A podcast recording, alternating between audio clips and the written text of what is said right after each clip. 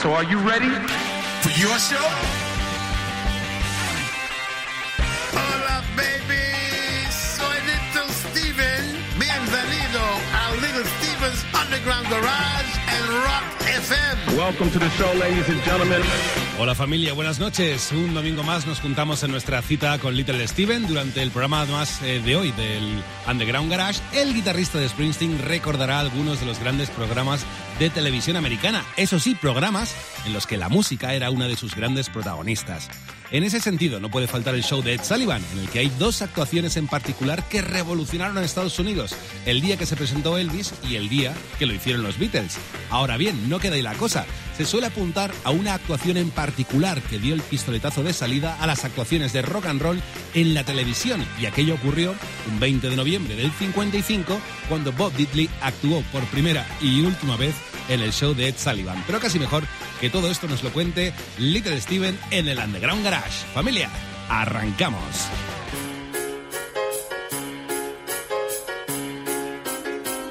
Oh, baby, come on. Let me take you where the action Oh, baby, come on. Let me take you where the action Oh, baby, come on. Let me take you where the action is. It's so neat to meet your baby where the action is. In every little town across the USA, there's a spot where the people can go every day. Just leave your problems and a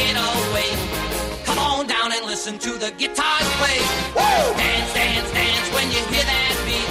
Woo! Dance, dance, dance, get up off of your seat.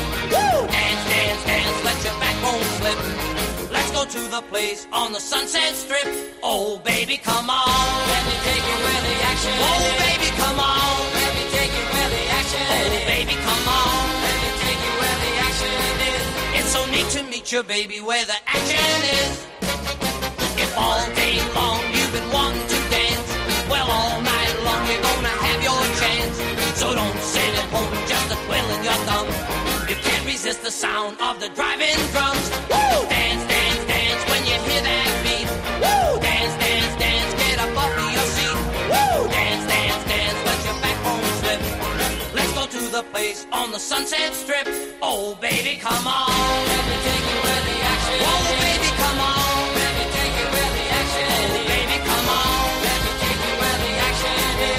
So neat to meet your baby where the action is. Oh, baby, come on. Let me take you where the action Oh, baby, come on. Let me take you where the action is. Oh, baby, come on. Let me take you where the action is. It's so neat to meet your baby where the action is. Oh, baby, come on.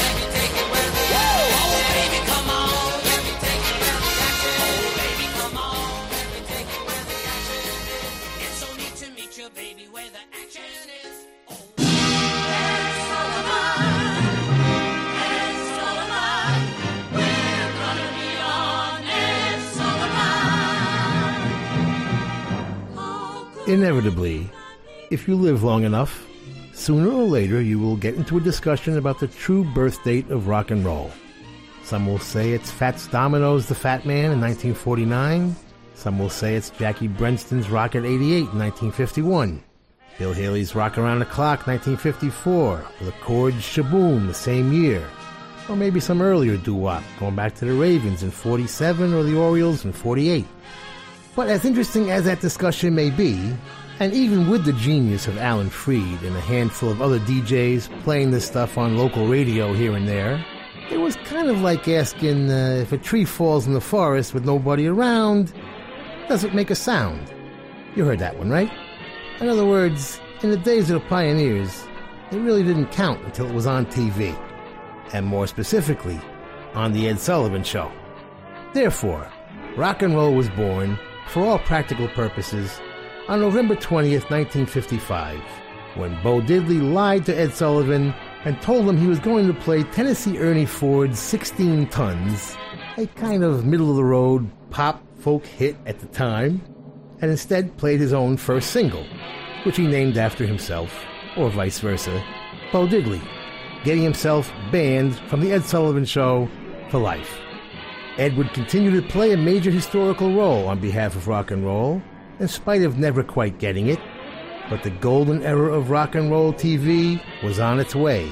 It would peak in the Renaissance from 1964 through 1968. On this show, we will celebrate three of the dozens of programs my generation was lucky enough to grow up with, as rock and roll became the pop music of this new, frightening, alien, and out of control species called teenagers. The TV shows would begin right around the time Bo was freaking out Ed Sullivan and last until the early 70s when the music would evolve into something different. Soupy Sales would get things started very early with Soupy's Soda Shop in Cincinnati, 1950. Alan Freed's Big Beat would come in 1957, followed by Dick Clark's American Bandstand, and then suddenly every town had their own bandstand, including Baltimore, where John Waters would watch the Buddy Dean Show, which, yes, once a month, had a Negro Day to keep the dance floor racially segregated. Shindig would come along just in time for the British invasion in 1964, followed by Hullabaloo, Shivaree, Hollywood A Go Go, Shebang, Upbeat. Every DJ had a show. Clay Cole, Murray K, Lloyd Thaxton, Jerry Blavat, Casey Kasem, and Dick Clark would score again with Where the Action Is. England had Ready Steady Go, Jukebox Jury, and Top of the Pops. Germany had the Beat Club and Beat Beat Beat. Japan had Cicada. Australia had Countdown. Argentina had La Scala Musical. Every country has something. At the end of the 60s and early 70s, rock and roll evolved into the art form of rock. Rock fans started listening and stopped dancing. The fun was over. Someday we'll recall the greatest day of all. Ed, I love you. It's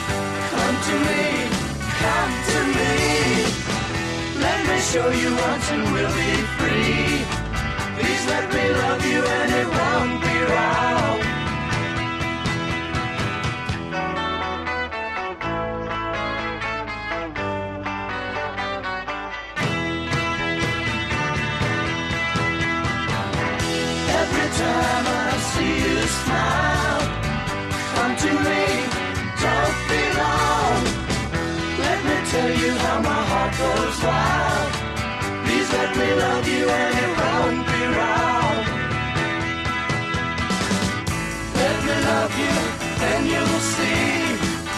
Come to me, come to me. Let me show you until we free Please let me love you any round Please let me love you and it won't be round Please let me love you and it won't be wrong. Hi, this is Roger McGuinn from the Byrds, and you're listening to my Rickenbacker 12 string chime in Little Steven's Underground Garage. A very cool place to be.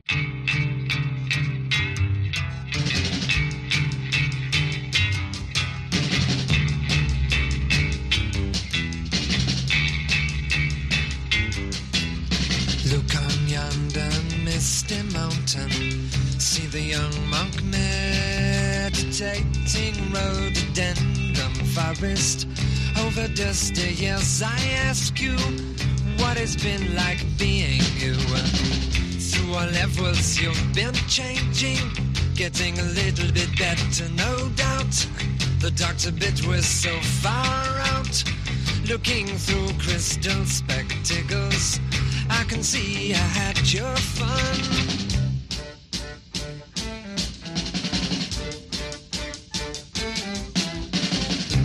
During our paperback reader, made the teacher suspicious about insanity.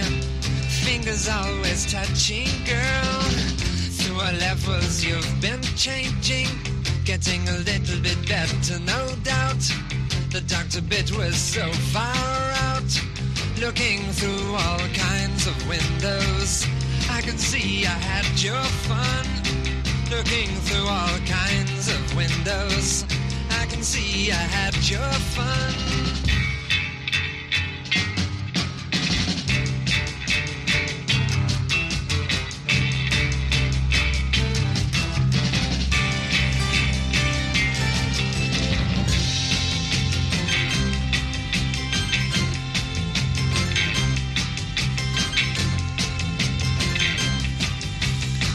Looking through crystal spectacles, I can see I had your fun.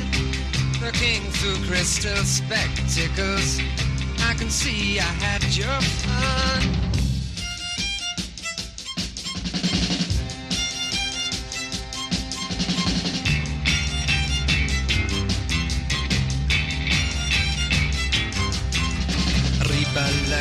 Society.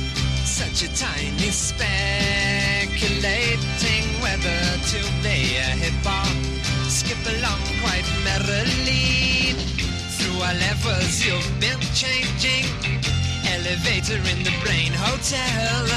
Uh, broken down, but just as well. Looking through crystal spectacles. Uh, I can see I had your fun.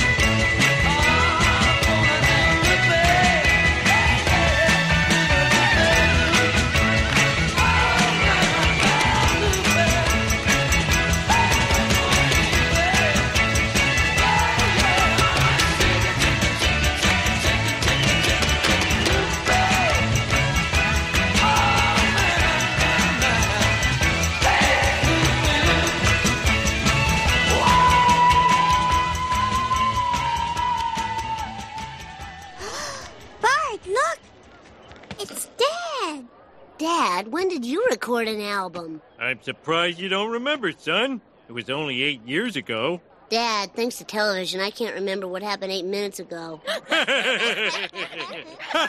no, really, I can't. It's a serious problem. what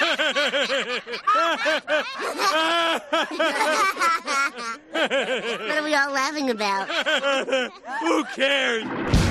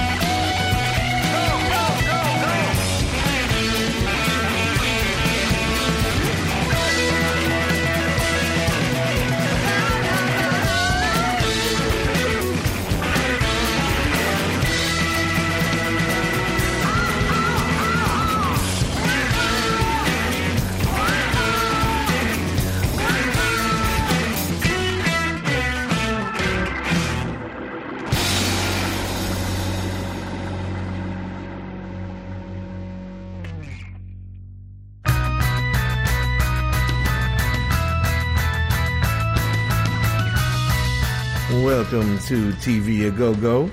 Our theme this week in the Underground Garage. What a lucky time to grow up. I'm sure you would agree. We started with Freddie Cannon's version of the theme from Where the Action Is. The first was done by the house band Paul Revere and Raiders, who we heard uh, they're phenomenal, just like me, from their fourth album, the one that broke them nationwide. Freddie Cannon, by the way, uh, moving to Warner Brothers at that moment, uh, got a chance to work with the Wrecking Crew, Hal Blaine, Leon Russell, James Burton, etc. But there was nothing wrong with his Palisades Park record either. Let's not get carried away. It's West Coast stuff. And how many times do you think Freddie appeared on American Bandstand? Did you guess 20? 50? 75?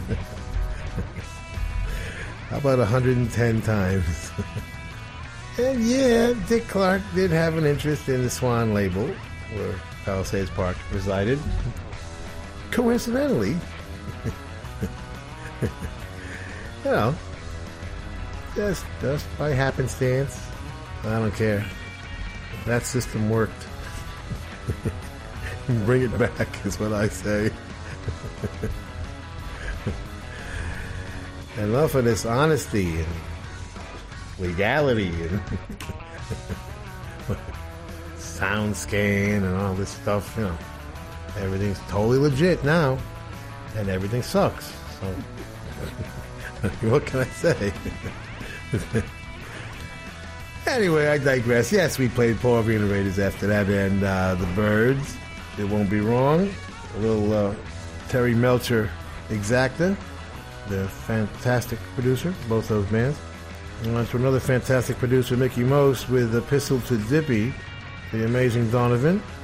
Jimmy Page playing that cool guitar part. Dippy was a real guy. Wrote the liner notes on Donovan's box set. Little Latin Loopy Lou. Mitch Ryder and the Detroit Wheels covering the Righteous Brothers. More on the Righteous Brothers. Bill Medley wrote it. Another fantastic producer there, Bob Crewe. Did all the Four Seasons records and all kinds of cool things. Whatever it is, I'm against it. Kula Shaker, covering Groucho Marx. You know you're in the underground garage now. Ha ha! Unbelievable. Cool, cool stuff. Produced by Crispian Mills and Alonzo Bevan. Get it from kulashaker.co.uk. It's TV a go go, baby. But you don't have to get up and adjust the rabbit ears. We'll take care of that. And we'll be right back, ladies and gentlemen, with tonight's All Stars Shindig cast right after station identification.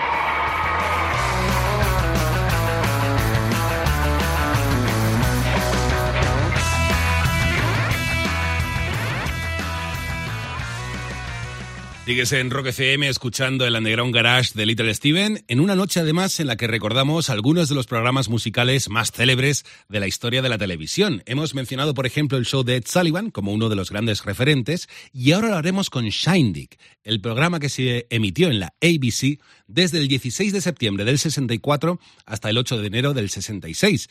Y es que en un principio, bueno, se planeó que durara media hora, pero fue tal el éxito que se extendió incluso a una hora completa.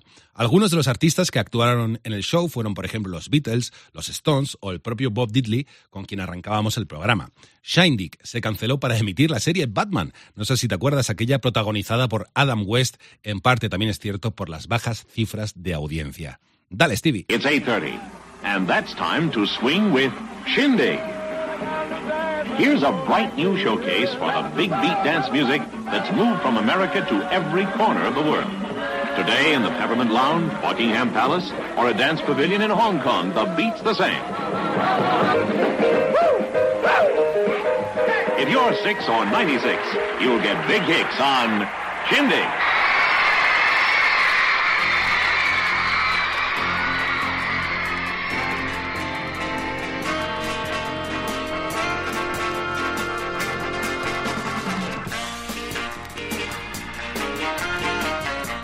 A British producer and Shakespeare freak named Jack Good put the first rock and roll TV series on in England, 1957, called Six Five Special. A year later, he did a show called Oh Boy, which was a series where he developed a never seen before fast paced style, which included constantly moving cameras and rapid, unexpected smash cut editing. Techniques MTV would be known for 20 years later. Meanwhile, American TV still had Perry Como and Lawrence Welk putting everybody to sleep. Ten years later, Welk's bubble machine would have been appreciated, but at the time, nobody was doing drugs yet. Encouraged by Eddie Cochran's former girlfriend Sharon Sheeley, Jack Good moved to the States in 1963 to try and get a TV show on in America. With his last bit of money, they did a pilot called Young America Swings the World. The networks rejected it, saying it was too fast paced and nobody would get it in the Midwest. Sharon Sheeley's new husband, DJ Jimmy O'Neill, who had hosted the pilot, didn't want to give up so easily, so he gave it to his friend Chuck Barris to see what he could do with it. Yes, Confessions of a Dangerous Mind, Palisades Park, Chuck Barris. Chuck loved it and gave it to his new best friends at ABC, who were developing his soon to be hit show, The Dating Game, the world's first reality TV show if we don't count Queen for a Day. In their wisdom, ABC decided to make it a country show and made a pilot hosted by Roy Clark and renamed it Shindig. It was so bad they turned it back into a rock show but kept the country name. which made no sense at all, but showed the level of commitment by the executive brain trust over at ABC. They reluctantly put it on September 16, 1964, just to keep Chuck Barris happy, but were never into it. They may not have been into it, but the audience was. The mix of performers was impressive from the start. British invasion legends mixed with Motown stars, and the two house bands, the Shindiggers, later changed to the Shindogs, and the Ray Pohlman Band had the hippest musicians around at the time, including James Burton, Leon Russell, Delaney Bramlett, and various members of Phil Spector's Wrecking Crew like Jim Horn and Larry Knechtel. Darlene Love and Billy Preston were regulars, and occasionally an ABC executive would suggest the show was getting too black. Jack Good would tell them, just put it in a memo, which of course they never did. Jack dealt with every detail on his shows the songs, the band's clothes, even their expressions and their moves. Good had previously orchestrated Eddie Cochran's tough rockabilly image and early on molded Cliff Richard to be the English Elvis, among other Svengali like strokes. Meanwhile, director Rita Gillespie kept things moving at a frenetic pace, sometimes cutting to the rhythm of the song, sometimes against it.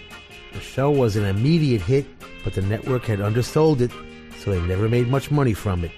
After a year of showcasing one classic rock and roll performance after another, but making little profit, ABC started questioning Jack Good on everything he did, and he quit.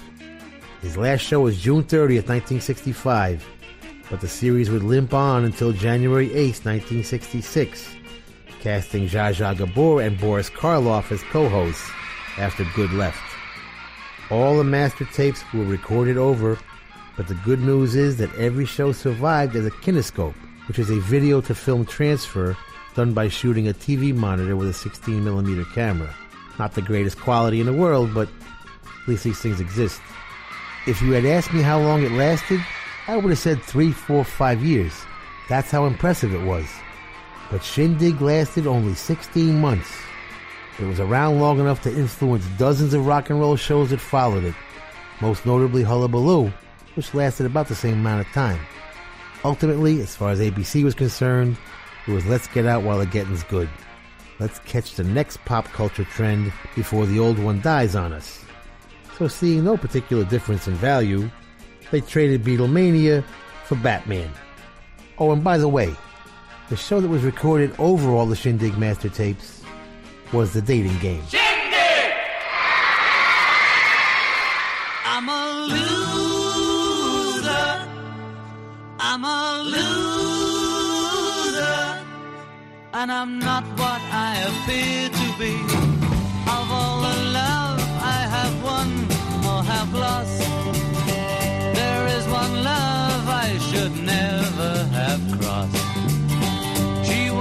Girl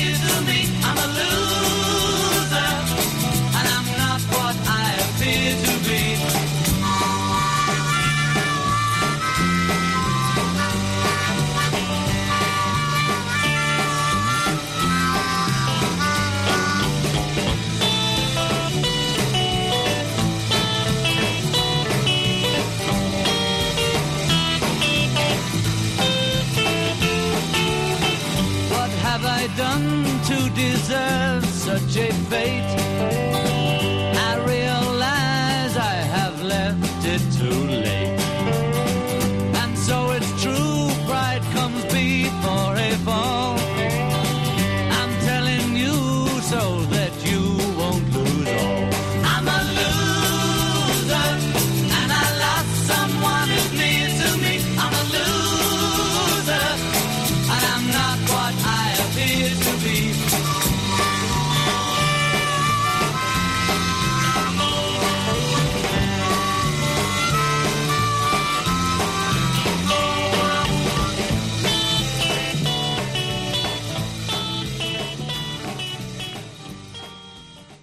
From ABC Television Center in Hollywood, Shindig is brought to you by Old London Foods, makers of those delicious fun foods like cheese waffies, the tangy cheddar cheese sandwiches with the waffle crinkle, and by Stridex, the amazing medicated pad that helps you wipe out pimples because it actually deep cleans the dirt soap can't reach.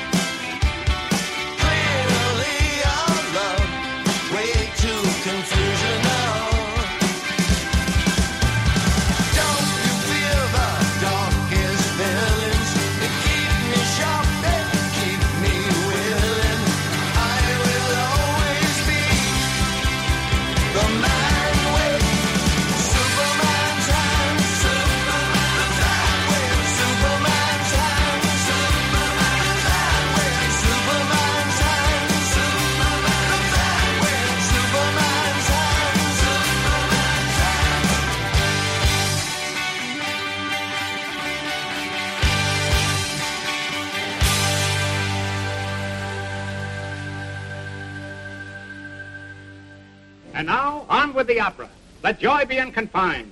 Let there be dancing in the streets, drinking in the saloons, and necking in the parlor. Play, Don.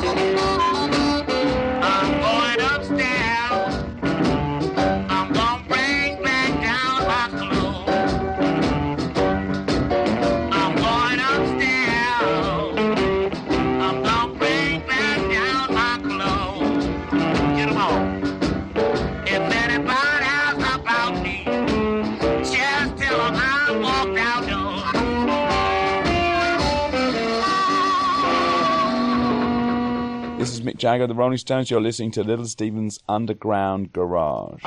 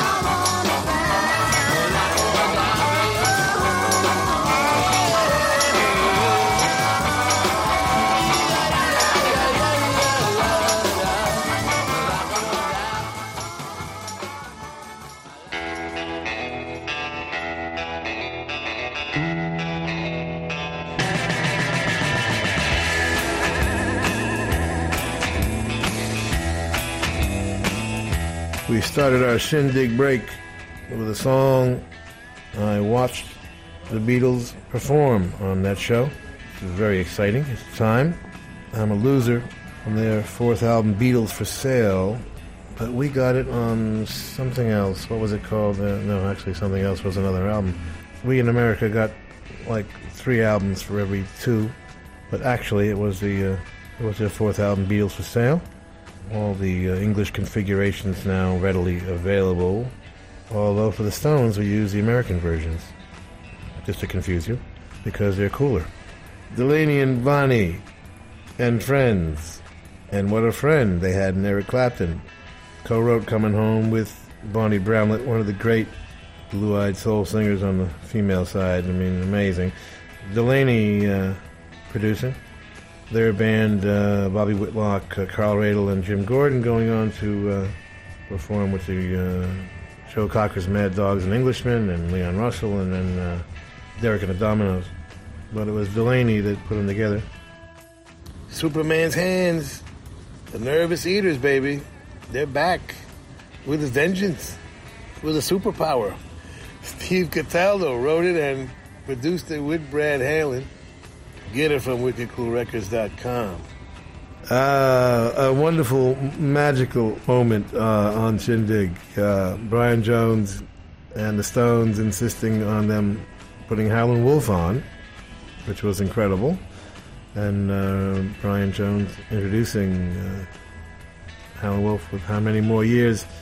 Arguably one of the first great rock records, and arguably one of the great first distorted guitars ever by Willie Johnson.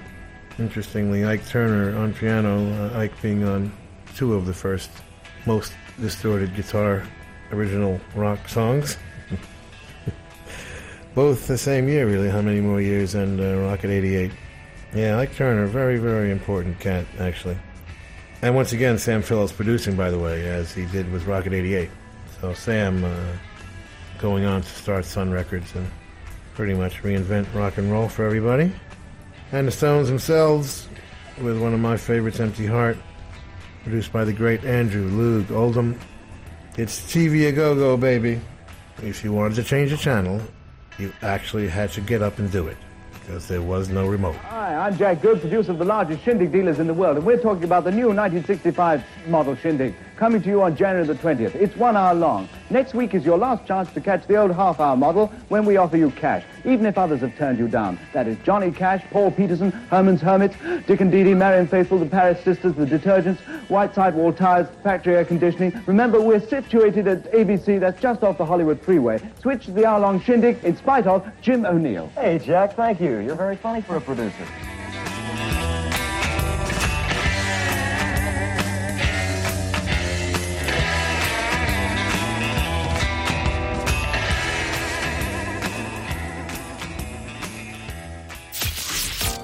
Buscamos una sola razón para amar septiembre. Un, dos, tres, responda otra vez. ¿Se acaba el calor? ¿Regresan los coleccionables? ¿Vuelve Rock FM 500? Ya está en marcha la votación para Rock FM 500 2022. Tú votas, nosotros contamos y juntos escucharemos las 500 canciones más queridas de rabo a cabo el último fin de del mes. Vota ya en rockfm.fm. Y recuerda, votar no es solo tu derecho, es tu deber. O2, la compañía de fibra y móvil, te trae Rock FM 500. Estás escuchando Rock FM.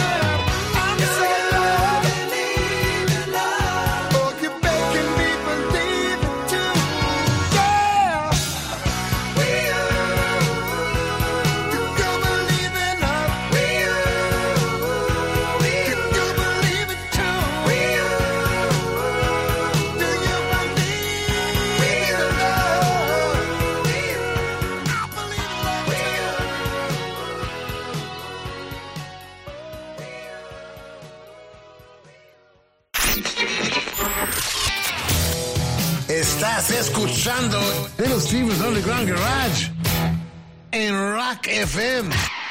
Estás en Rock FM escuchando el Underground Garage de Little Steven. Ya hemos mencionado dos programas musicales que triunfaron en la televisión americana y ahora toca detenernos en uno británico. Ready, Steady, Go. Cierto es que el programa solo duró tres años, entre 1963 y el 66, pero rozó, perdón, gozó de grandes actuaciones como, por ejemplo, las de Jimi Hendrix, The Rolling Stones o los Who, entre otros muchos. The Who, por cierto, triunfaron especialmente y fueron el grupo que más veces apareció en el programa. Finalmente fue cancelado sobre todo, bueno, por el estallido del movimiento beat, a pesar de que, de que tenía el Ready Steady Go una gran popularidad en la época. Pero bueno, las tendencias y las modas cambiaron. Todo tuyo, Stevie. Well, hi there. This is Keith Fordyce welcoming you to a very special edition of Ready, Steady, Go. For those of you who don't know this show, I might say that each week we invite all sorts of pop singers along here to Studio 9 in Kingsway, London, and uh, the crowd who come in get a chance to meet their stars close to.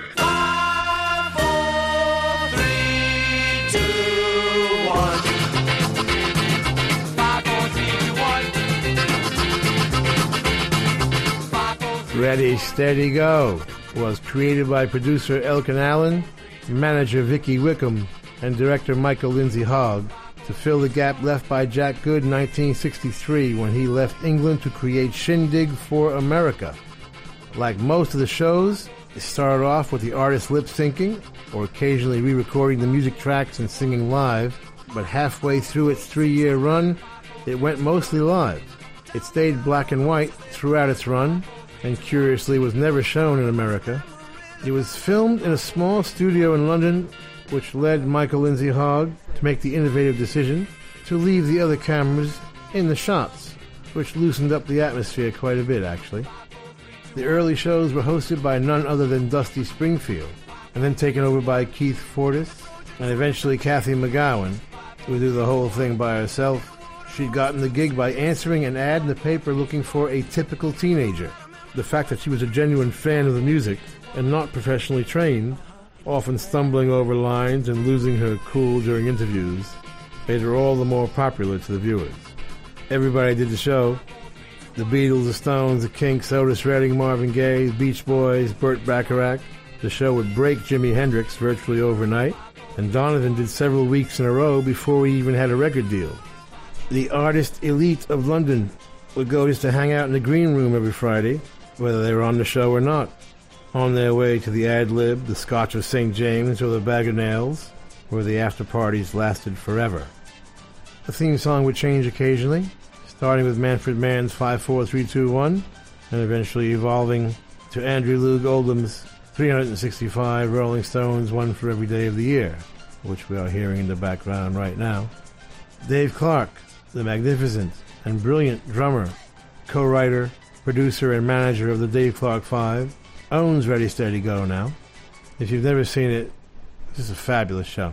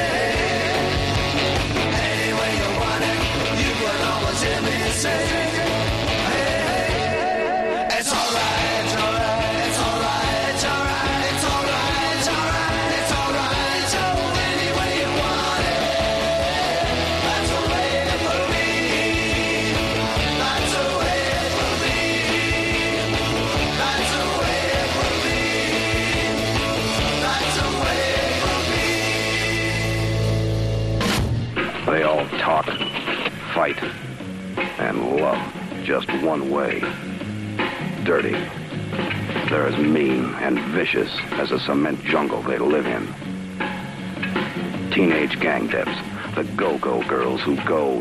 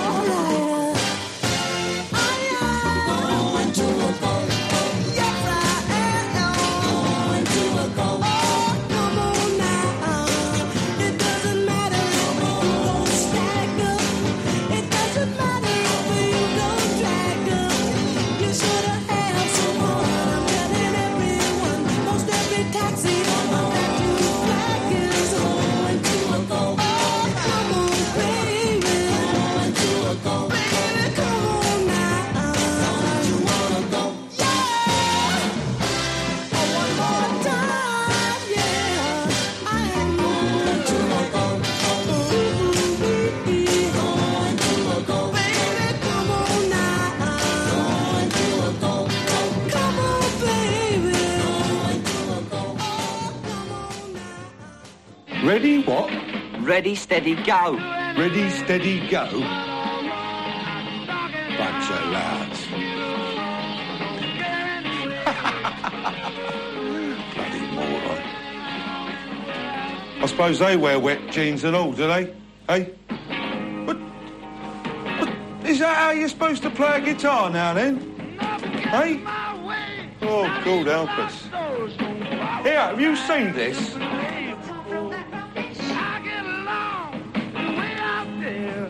I could sing better than that little ape. We call that singing. Sounds like a drowned dog. Hey!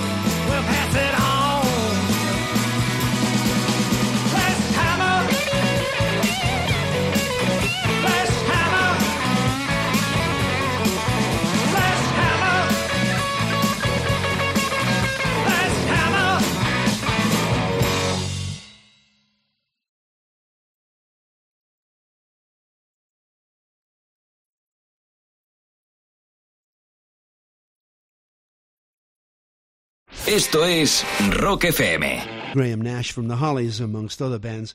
You're with Little Steven right now in the underground garage, and I don't think that radio has ever been this cool.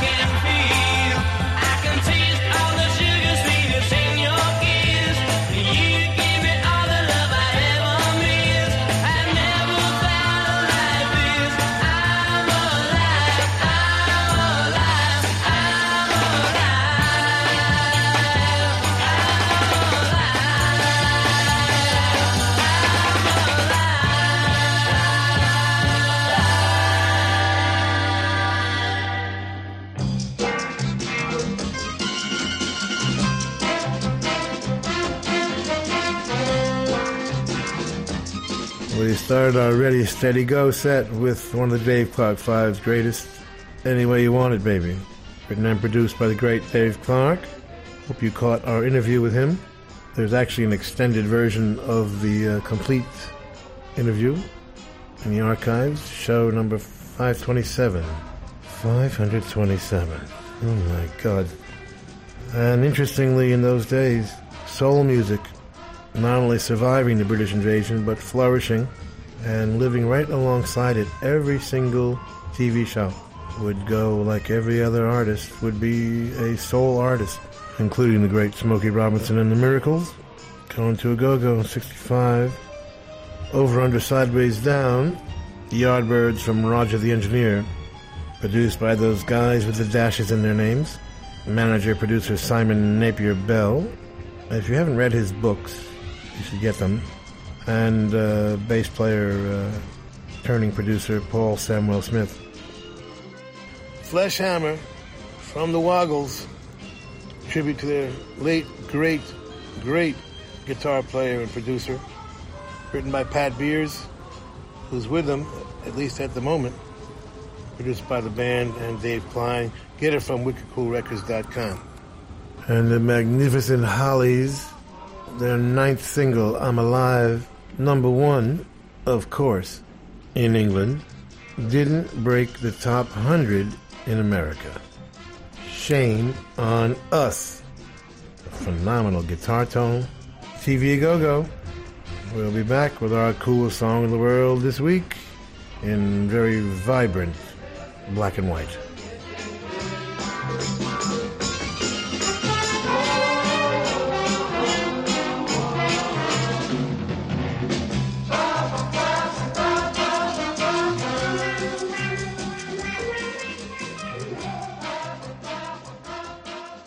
Llegó el momento de descubrir la música que más le ha llamado la atención a Little Steven estos últimos días. Y es que esta noche el guitarrista de Springsteen se queda con un viejo amigo del show, Michael Desbars, junto eso sí a Prima Donna, porque ambos presentan Ain't Nothing You Can Do About It como la canción más chula de la semana. Dale, Stevie.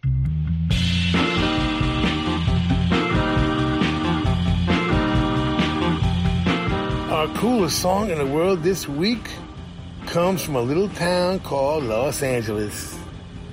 Please welcome back to the Underground Garage stage, together for the first time, Michael Des Barres and Prima Donna.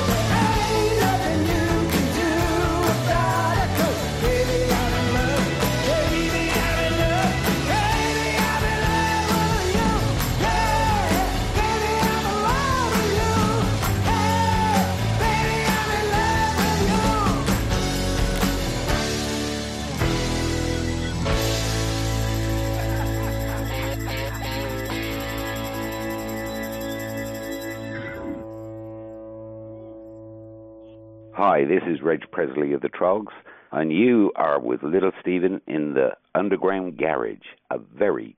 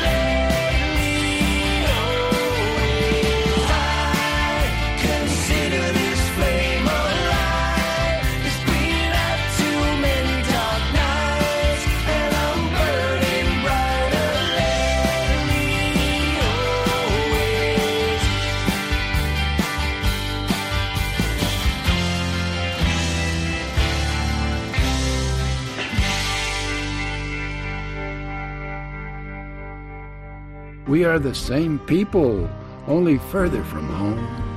On freeways, 50 lanes wide, on a concrete continent spaced with bland billboards illustrating imbecile illusions of happiness. The scene shows fewer tumbrils, but more strung out citizens in painted cars, and they have strange license plates and engines Oh.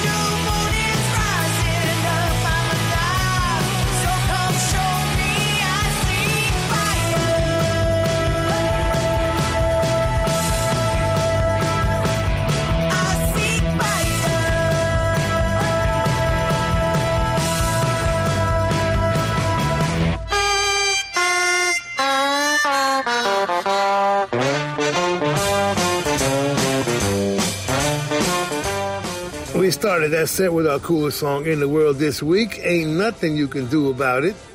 Becoming increasingly true, unfortunately. Michael Des Barres and Prima Donna together the same piece of plastic. Michael co-wrote it, and Bruce Witkin produced it with Michael. Of course, Michael joined by Kevin Preston, Lights Out Levine, David S. Field, and Aaron uh, Minton. And that's a very cool combination, huh? That gang. Because it keeps them off the street for a minute. Our coolest song in the world this week. Ain't nothing you can do about it. Michael Des Barres and Prima Donna. The Fabulous Troggs with I Want You, B-side With a Girl Like You. Producer Larry Page co-writing it with Colin Frechter. The Troggs being Reg Presley. Chris Britton is very underrated guitar player. Lately, always, Ginger Wildheart and the Sinners out of South Shields, England. Just a single right now.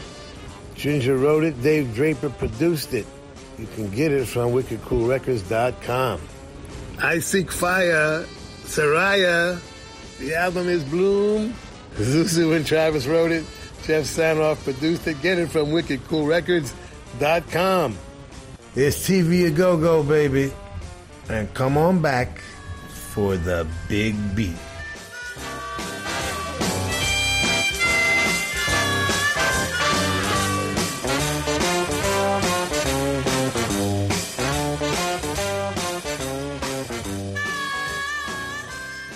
Estás en Rock FM. Estás escuchando Rock FM.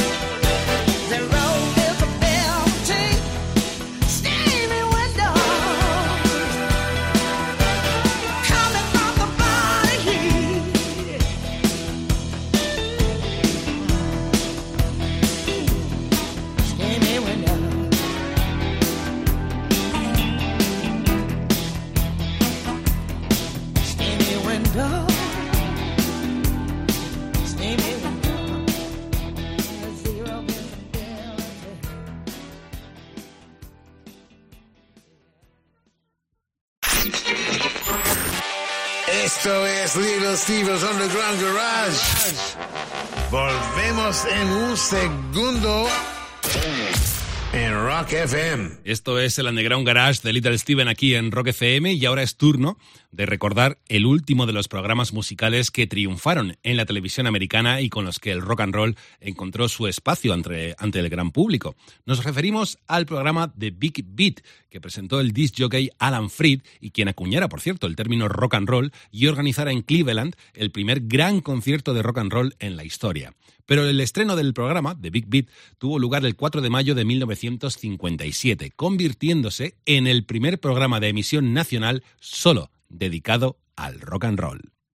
Oh, yours truly, Alan Freed, the old king of the rock and rollers. Still with a cold, but all ready for another big night of rockin' and rollin'. Rock and roll records are the big beat in popular music in America today. Let her go, and we'll be here till 9 o'clock, reviewing the top 25 rock and roll favorites of the week. So welcome to Rock and Roll Party number one.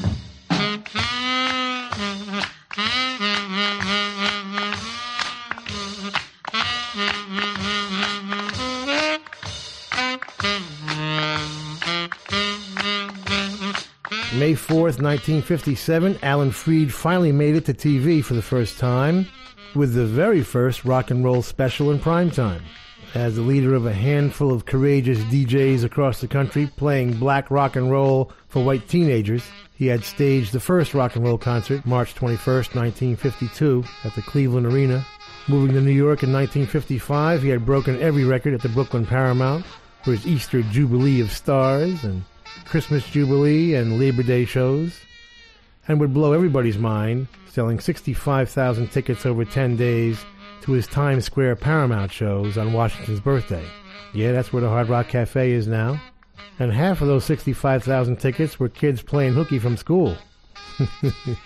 so TV was the next logical step, and his two specials on May 4th and May 11th were so successful, watched by something like a third of the potential audience, they led to a weekly series called Alan Freed's Big Beat.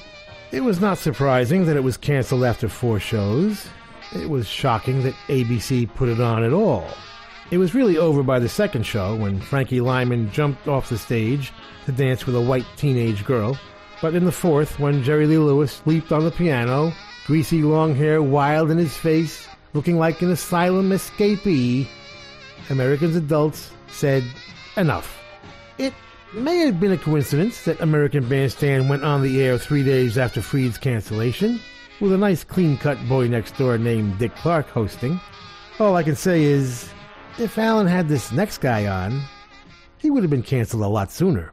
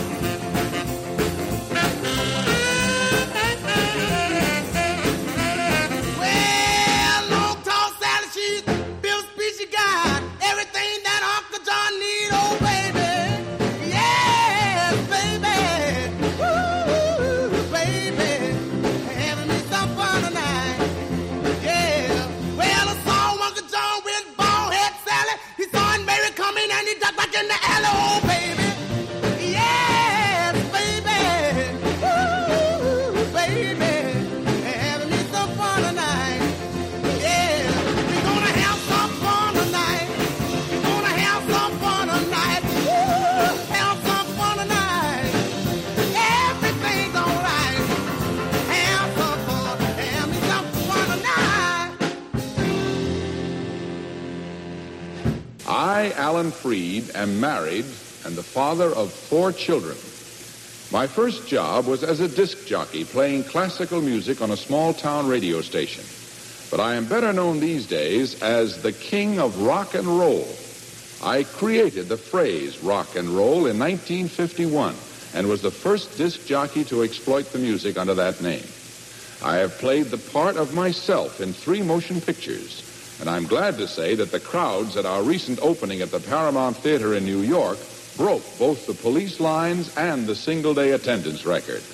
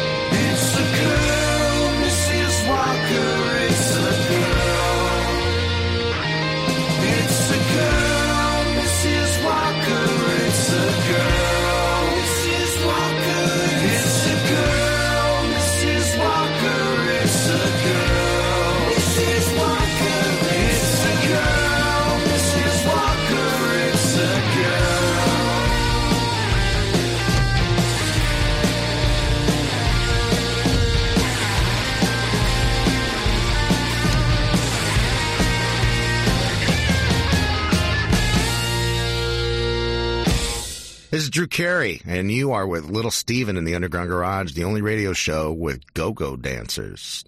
That's why I like it.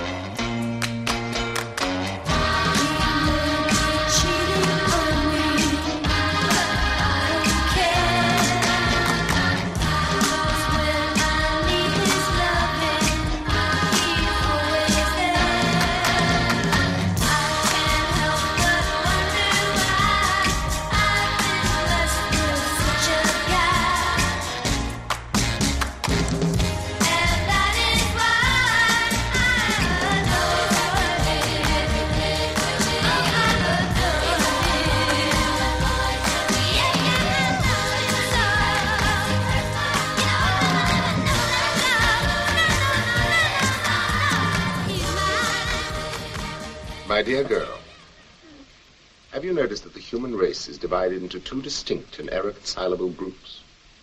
Those who walk into rooms and automatically turn television sets on, and those who walk into rooms and automatically turn them off.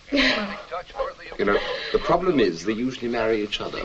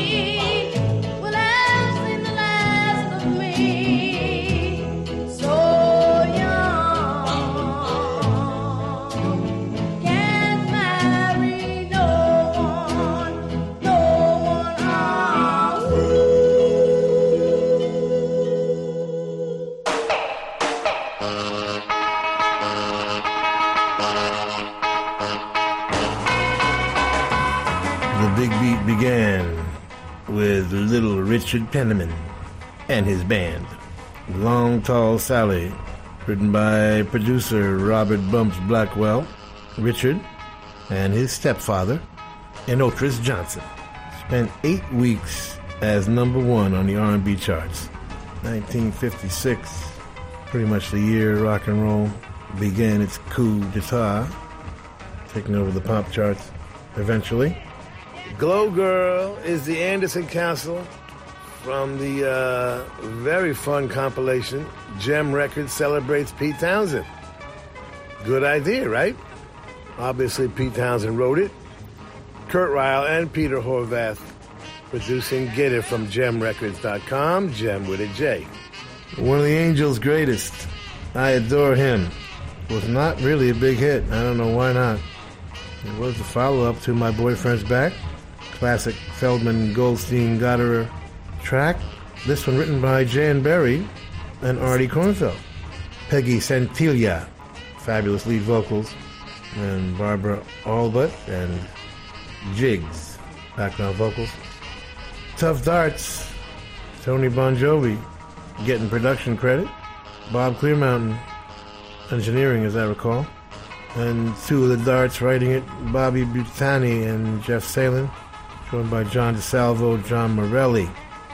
And we ended the big beat with some doo-wop, maybe the greatest doo-wop song of all time, maybe the greatest doo-wop vocal of all time, that being Leroy King, The Students from Youngstown, Ohio, but I'm so young. People forget when rock and roll started, it was all about doo-wop. They were the Sex Pistols of that time.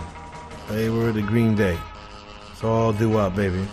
And they were what the adults were afraid would take over.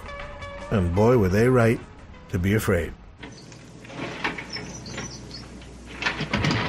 Now I have to face stupid reality again.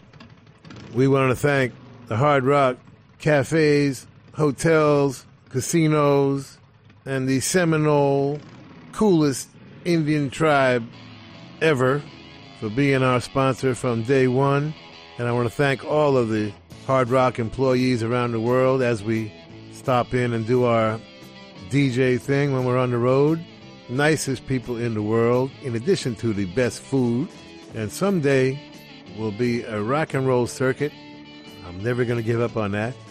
We want to thank Premiere Networks, our new syndicator, Julie Talbot, Rick Bucchietti, Tanya Juhaz, and Corey Neal. Forgive the pronunciation. I'll get it right eventually.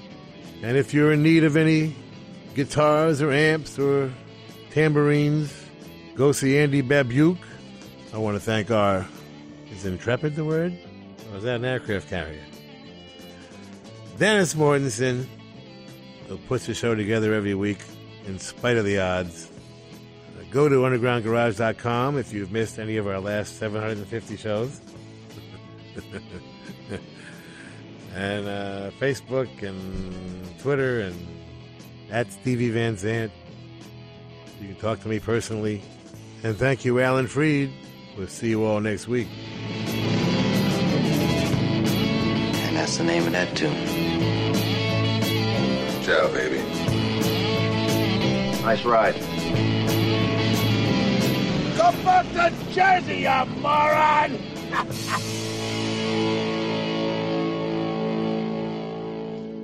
That's entertainment.